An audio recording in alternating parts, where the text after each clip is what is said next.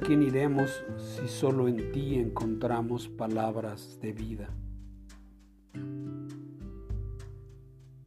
En el libro de Habacuc, en el capítulo 1, podemos leer, aunque tarde, espéralo.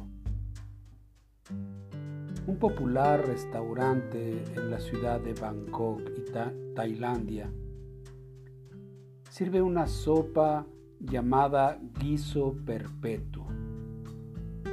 Es un caldo que se ha estado cocinando desde hace 45 años y que se repone diariamente un poco. Como algunas obras saben mejor días después, el largo tiempo de cocción mezcla y crea sabores únicos.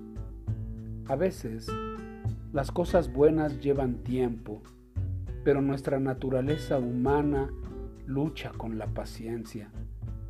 La pregunta, ¿hasta cuándo? aparece en toda la Biblia. El profeta Habacuc comienza su libro diciendo, ¿Hasta cuándo, oh Señor, clamaré y no oirás? Anunció el juicio de Dios sobre Judá con la invasión babilónica y luchaba queriendo saber cómo podía Dios permitir que un pueblo corrupto prosperara mientras explotaba a otro. Pero el Señor prometió esperanza y restauración a su tiempo. Aunque tardare el auxilio de Dios, espéralo, porque sin duda vendrá, no tardará. El cautiverio babilónico duró 70 años. Para la perspectiva humana, es mucho tiempo, pero Dios siempre es fiel en cumplir su palabra. Algunas de las mejores bendiciones tal vez tarden en venir, pero sigue mirando al Señor.